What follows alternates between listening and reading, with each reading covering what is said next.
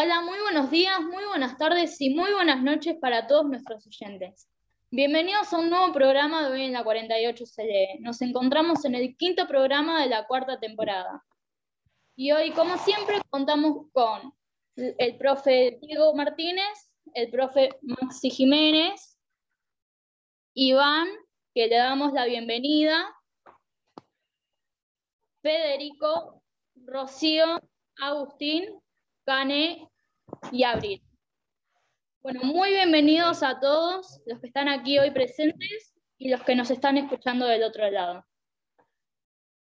Bueno, para dar un arranque a nuestra primera columna, quisiera decir unas palabras acerca de la importancia de la literatura. La literatura nos ayuda a desarrollar nuestra forma de ser y de pensar, gracias a que cuando leemos desarrollamos nuestras propias ideas y ampliamos nuestro punto de vista. Esto nos ayuda a desarrollar nuestro pensamiento crítico y nuestra opinión. Estas dos cosas son muy importantes para formar nuestra personalidad, ya que es lo que nos define. La literatura nos ayuda a expresarnos y nos abre el camino hacia la imaginación.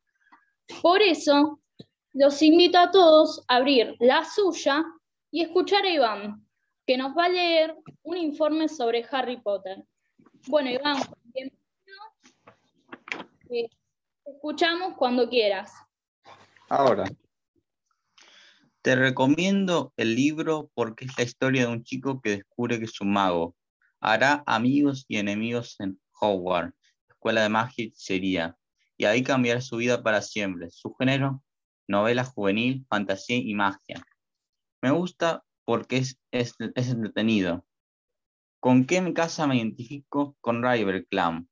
Me gusta porque se le atribuye a las personas inteligentes, creativas y sabias.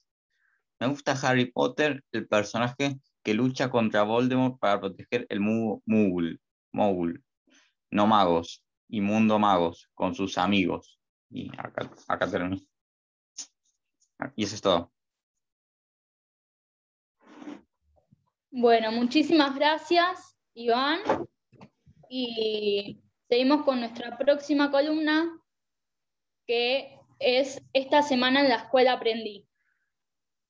Bueno, Fede, si querés empezar vos. Dale, Sofi, muchas gracias. Esta semana con mi compañera Canela aprendimos con la profe de Educación Física sobre la ESI, o mejor conocido como Ecuación Sexual Integral que abarca varios objetivos que se lo dirá adelante mi compañera Canela. Cane, ¿qué objetivos cumple la ESI? Eh, hola, los contenidos de la ESI son ejes que atraviesan distintas áreas y o disciplinas. Responden a las distintas etapas del desarrollo de niños y niñas y adolescentes y contempla situaciones de la vida cotidiana del aula y de la escuela así como sus formas de organización. Son objetivos del Programa Nacional de Educación Física Integral. Incorporan la educación sexual integral dentro de las propuestas educativas orientadas a la formación armónica, equilibrada y permanentemente de las personas. Asegurar la transmisión de conocimientos pertinentes, precisos y confiables y actualizado sobre los distintos aspectos involucrados en la ESI, promover actitudes responsables ante la sexualidad, prevenir los problemas relacionados con la salud en general y la salud sexual y reproductiva en general, procurar igualdad de trato y oportunidades para mujeres y varones.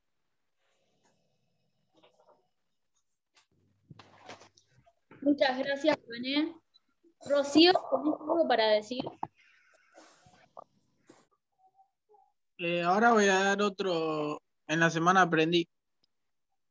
Con la profe Sueiro de Trabajo y Ciudadanía estuvimos trabajando sobre los derechos fundamentales que tiene la Constitución, los cuales son tener una vivienda, la igualdad de trato de un humano hacia otro, la educación fundamental que debemos tener el ciclo básico, la libertad de ideología, de poder expresar cada uno lo que piensa y cada uno puede creer en lo que quiera y es la libertad religiosa. Después tenemos la libertad y seguridad. Y creo que ninguna más. ¿Y Rocío tiene algo para contarnos?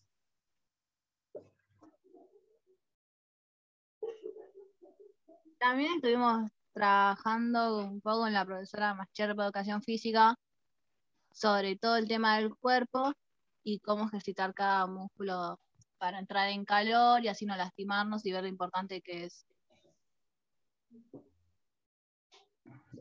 Gran profesora, María Cherpa. Este, bueno, yo esta semana aprendí en físico-química sobre los recursos renovables y no renovables eh, con el profesor de físico-química Julio Cordeiro. Eh, ahora vamos con una columna que la vamos a nombrar ASMR, que como no sabemos mucho de ella, Cani nos va a pasar a explicar qué es. Cani, a ver, contanos, ¿qué es el ASMR? Bueno, el ASMR significa acrónimo de respuesta sensorial meridiana autónoma. Es un neologismo, o sea, una palabra o expresión que hace referencia a una experiencia caracterizada por una sensación estática u hormiguero de piel que, que normalmente comienza en el cuero cabelludo y recorre la parte posterior del cuello y la parte superior de la columna vertebral. Eh, el origen de las MR es probable que lo, que lo hayamos experimentado desde hace mucho tiempo atrás en la historia de la evolución. La realidad es que no hay suficiente investigación al respecto que se trata de un fenómeno, dado recientemente desde el Internet y las redes sociales. Eh, en 2007, un usuario de Internet escribió un post en un blog llamado steadygealt.com, en el que hacía referencia a ciertas sensaciones físicas placenteras y quería saber eh, qué nombre recibía y si alguien más había sentido esas sensaciones para eh, el, no solo tuvo miles de respuestas, sino que incluso se crearon comunidades de Internet en las que se compartían experiencias similares mientras un nombre que resumiera el fenómeno. En 2010, una usuaria de Facebook llamada Jennifer Ashen eh, creó un grupo dentro de dicha red social llamado Autonomous Sensory Median Response, como respuesta al debate. Desde entonces, por fin se unió el término ASMR para referirse a esta sensación. Bueno, acá también tengo características del ASMR. Si bien puede estar eh, inducida por varios tipos de estímulos y puede ser percibida por cada persona de manera diferente, existen algunas características y que permiten identificar el ASMR. Los estímulos que detonan las sensaciones son especialmente auditivos. Eh, en un segundo lugar se encuentran los estímulos visuales y muy ocasionalmente estímulos eh, táctiles. Eh, los detonantes del ASMR no son de origen sexual. De hecho, las sensaciones generadas están más vinculadas con la calma e incluso el sueño que con la euforia o excitación. Aunque los estudios al respecto son incipientes, se calcula que una de cada mil personas tiene ASMR según datos aportados por el primer censo realizado respecto a 2014 por la Universidad de Swansea en Gales, Reino Unido. Y estos son los tipos de AMR, y como ya se mencionó eh, anteriormente, existen varios tipos de AMR. Lo más común es que las personas tengan un tipo de estímulo predominante. Sin embargo, se han reportado casos de personas que tienen varios tipos de, de sensaciones y bueno, el primer ejemplo es el ASMR auditivo. Los estímulos disparados suelen ser sonidos lentos, repetitivos y muy suaves, como susurros, murmullos también, no, tamborileo de los dedos sobre una superficie sólida, pasar las páginas de un libro, leerte, etc. El siguiente tipo es el ASMR visual. En este caso, el individuo genera una respuesta biológica ante ciertas composiciones de imágenes, luces, colores o disposiciones de objetos. Puede activar una respuesta ASMR en, en unos sujetos y no en otros. ASMR táctil. Eh, los detonantes de AMR serían toques con las manos, especialmente si se hacen de forma lenta y sostenida en la cara, el cuello o la cabeza. ASMR situacional es cuando la persona solo puede tener una respuesta ASMR ante condiciones muy específicas. Por ejemplo, estar en una estación de ferrocarriles y escuchar el sonido del tren que está llegando. Ver a alguien rascarse la cabeza o abotonarse una camisa, etc. Los estímulos son infinitos y dependen de cada persona. Bueno, muchísimas gracias, Kane. Eh, la verdad, bastante información y muy interesante. Yo creí que era otra cosa, no creí que era eso, la verdad. Eh, me sorprendiste con la información. bueno, ¿alguno de los profes quiere decir algo alguno de los chicos?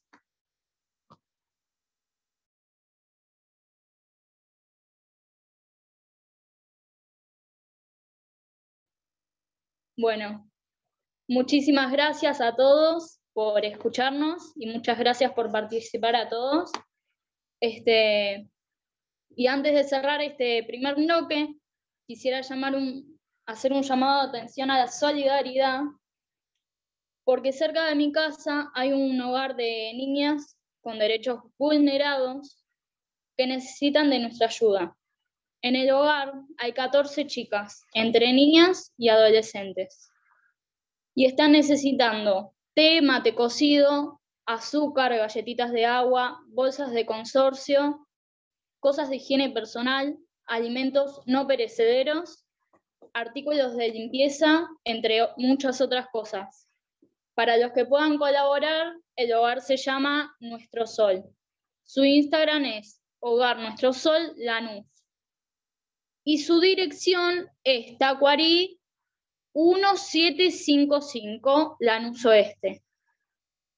Y si no tienen Instagram, pueden llamar al 4262-4087. Bueno, muchísimas gracias y no se olviden de eh, seguirnos en nuestro Instagram, arroba en la 48 cd de escribirnos en los comentarios y de escuchar nuestra playlist, que como ya saben la pueden encontrar en la biografía del Instagram y ahora nos quedamos con Fede que nos va a leer un sabías qué. Muchas gracias, Sofi. Y ahora un sabías qué. En 1995, Rowling, la autora de Harry Potter, finalizó su manuscrito para Harry Potter y la piedra filosofal en una vieja máquina de escribir y con ayuda de una agencia trataron de encontrar una editorial que pueda publicarlo.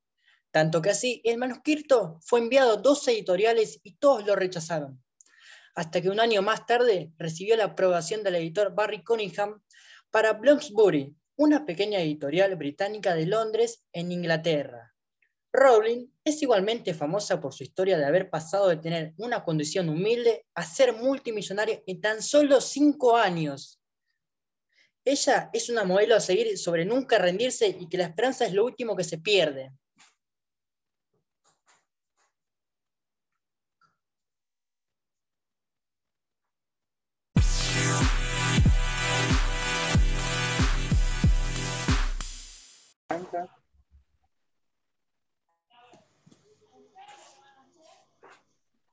Hola, buenas tardes, bienvenidos al segundo bloque de este quinto episodio y cuarta temporada de Hoy en la 48 se lee. Bueno, como saben, pueden encontrarnos en nuestro Instagram, la Radio 48, donde se encuentran todos los programas y enviarnos mensajes o interactuar con nosotros a través de las historias.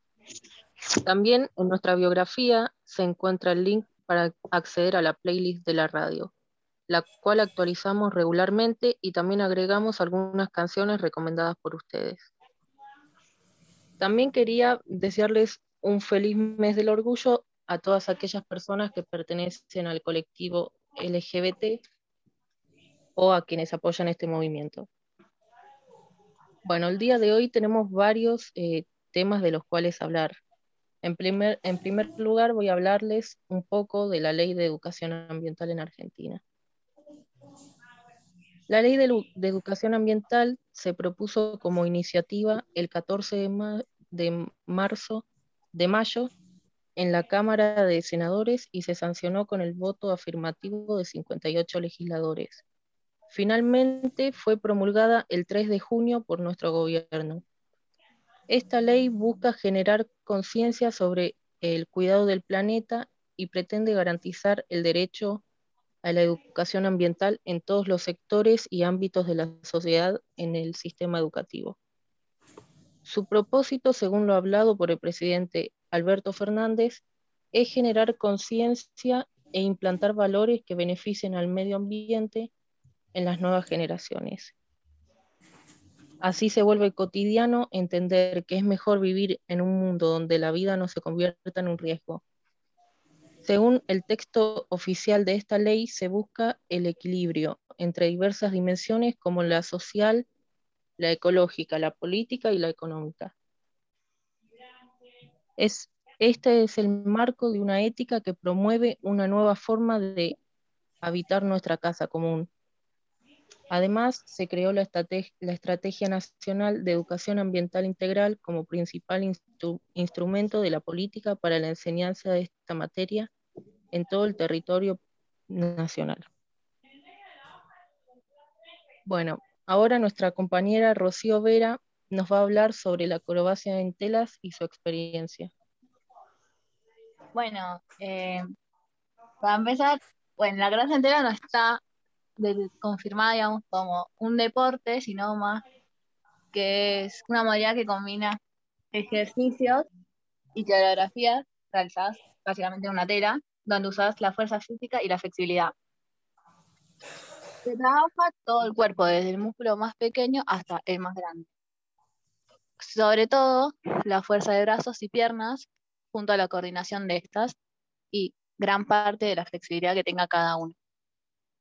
La verdad es que yo empecé porque me llamó la atención y quise ver qué onda y al final me terminé enganchando y ya llevo casi cinco años realizándolo.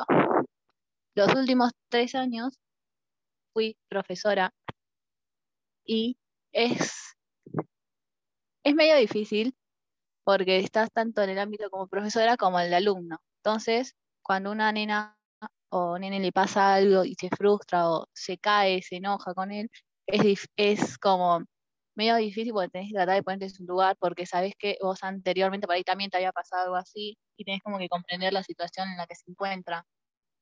Entonces es como que tenés que dejar un poco de lado el tema de profesor y ponerte como más de alumna o como un amigo que lo pueda ayudar a superar sus miedos, digamos.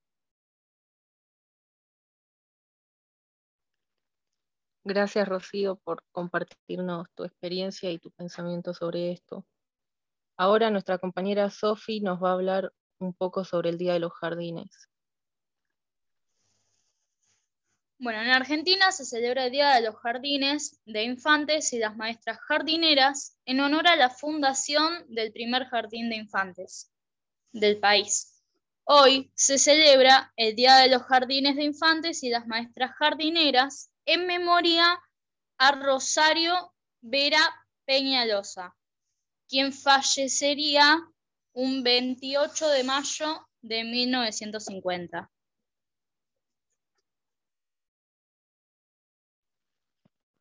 Bueno, a, partir de esto tenemos una consigna para, para todos nuestros compañeros, que es la pregunta, ¿qué recordás del jardín de infantes?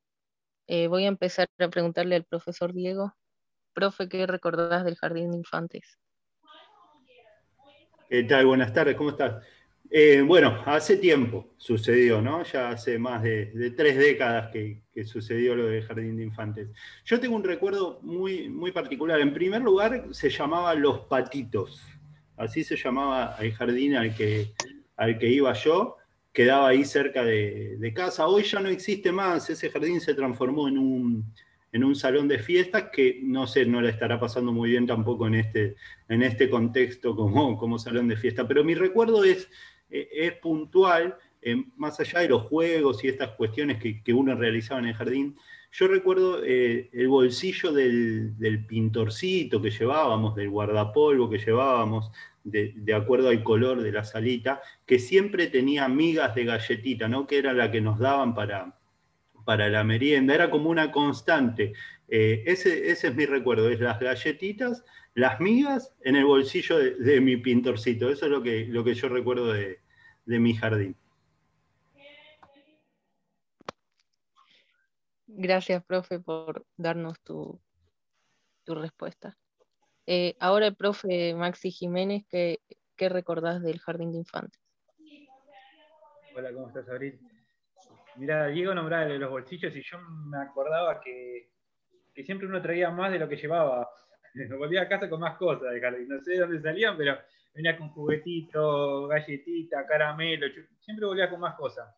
Eh, yo recuerdo por ahí los minutos que teníamos que estar callados, la hora de la siesta, que nos hacían callar a todos y uno hablaba o hacía ruido en penitencia, nos ponían ahí paraditos en un rinconcito. Bueno, me acuerdo por ahí de la parte más cruel, ¿no? De los lo castigos que por ahí teníamos en, ese momento, que era la penitencia. Eh, algún recuerdo fugaz que tengo es que me encantaba salir en hora de clase, ¿no? Es decir, puedo ir al baño y no ir al baño, dar vuelta, pasear, pero era como, ay, estoy saliendo del aula y bueno, ahora sé lo que siente un pibe secundario cuando dice puedo ir al baño y se van y no vienen un rato, ¿no? Es, ese momento de, libertad, ay, salí, ustedes están adentro y estoy afuera, da vuelta y no hace nada. Bueno, así fue que me pillé, creo que en salita de 5, por... salí tantas veces al baño que después cuando quería ir al baño, no, te quedas adentro, te quedas adentro y bueno, pasa una desgracia.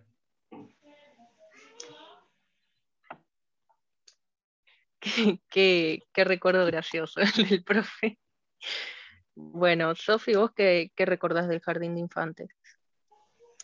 Bueno, yo eh, por una cosa y otra, yo mucho al jardín no pude ir por una secuencia que hubo un problema, pero sí me acuerdo que una vez mi, papá y mi mamá me compraron un celular chiquitito de juguete y yo iba todo el tiempo al jardín con ese celular. De aquí para allá andaba con ese celular y cada vez que, que entraba al jardín y veía a los chicos, le mostraba el celular como diciendo, mira el celular que tengo.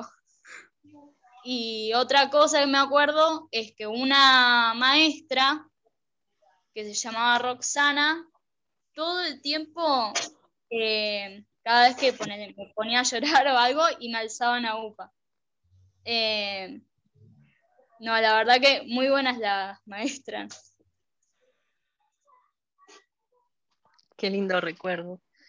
Eh, bueno, yo, me, yo lo que más me quedó como recuerdo son las canciones, las canciones del jardín.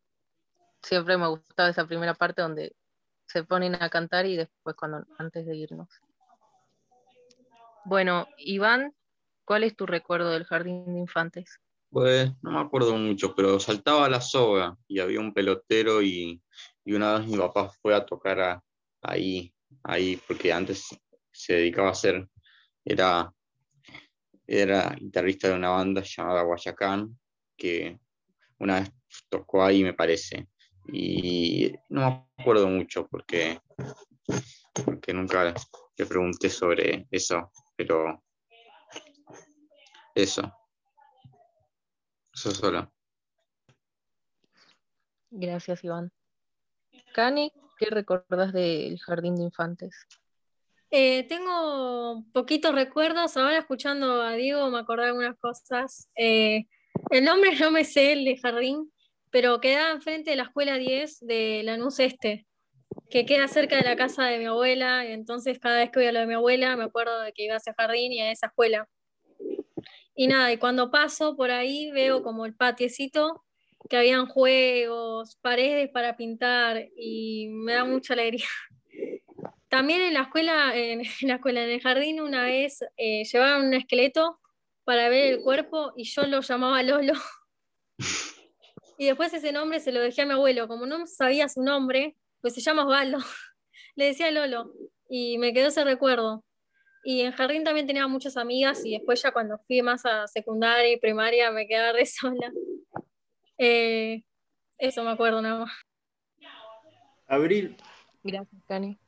Abril, Sí, eh, ahí que decía Cane, un ejercicio lindo, no sé si existe la posibilidad, pero yo tuve la suerte, de, por diversas eh, circunstancias, volver a la escuela primaria, ya de grande, ¿no?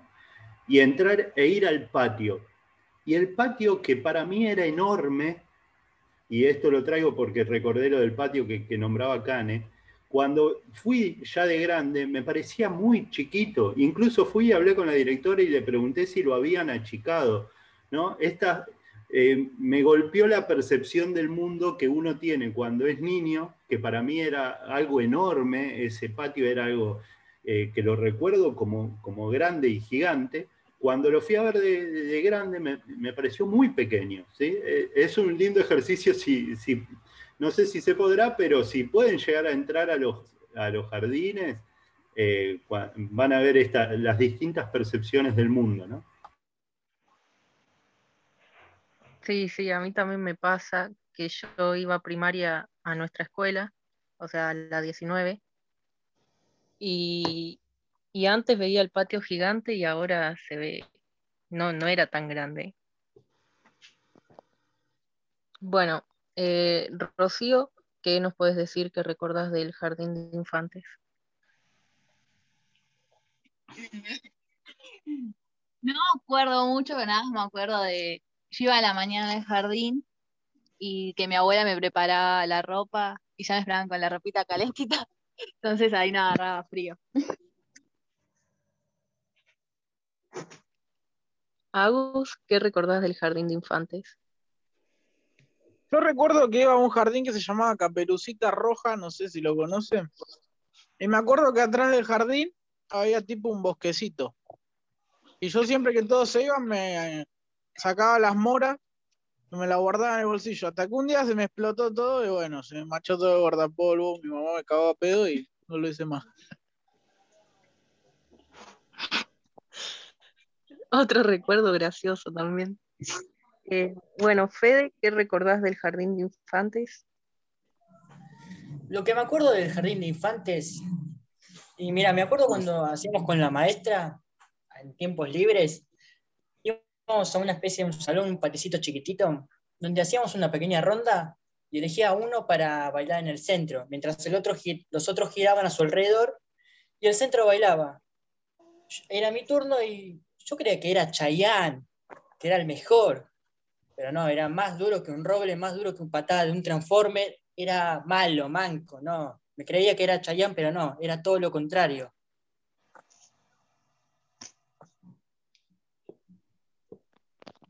Gracias, Fede, por compartir tu recuerdo. Eh, bueno, ahora para cerrar este segundo bloque, eh, también Fede nos va a decir su frase motivadora. Muchas gracias, Abril. Y, y ahora una frase para aquellos o aquellas que tienen miedo de no poder cumplir objetivos que se propongan. Por eso mismo, no hay que rendirse cuando uno fracasa. Este es solo el comienzo de un, objetivo por cumplir. Tenés que levantarte a partir del fracaso y usarlo como una piedra de construcción. No intentes olvidar tus errores, pero tampoco te pierdas en ellos. Y tampoco, pero muy importante, no dejes que se roben tu energía, tu tiempo o tu espacio.